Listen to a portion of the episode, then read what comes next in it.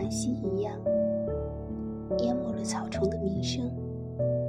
野风的翅，晚间各式各样的云洒满了天际，清风拂过，绿海泛起涟漪，夹杂着儿童的嬉戏声和夏日的蝉鸣。此时的远方，已升起了袅袅炊烟。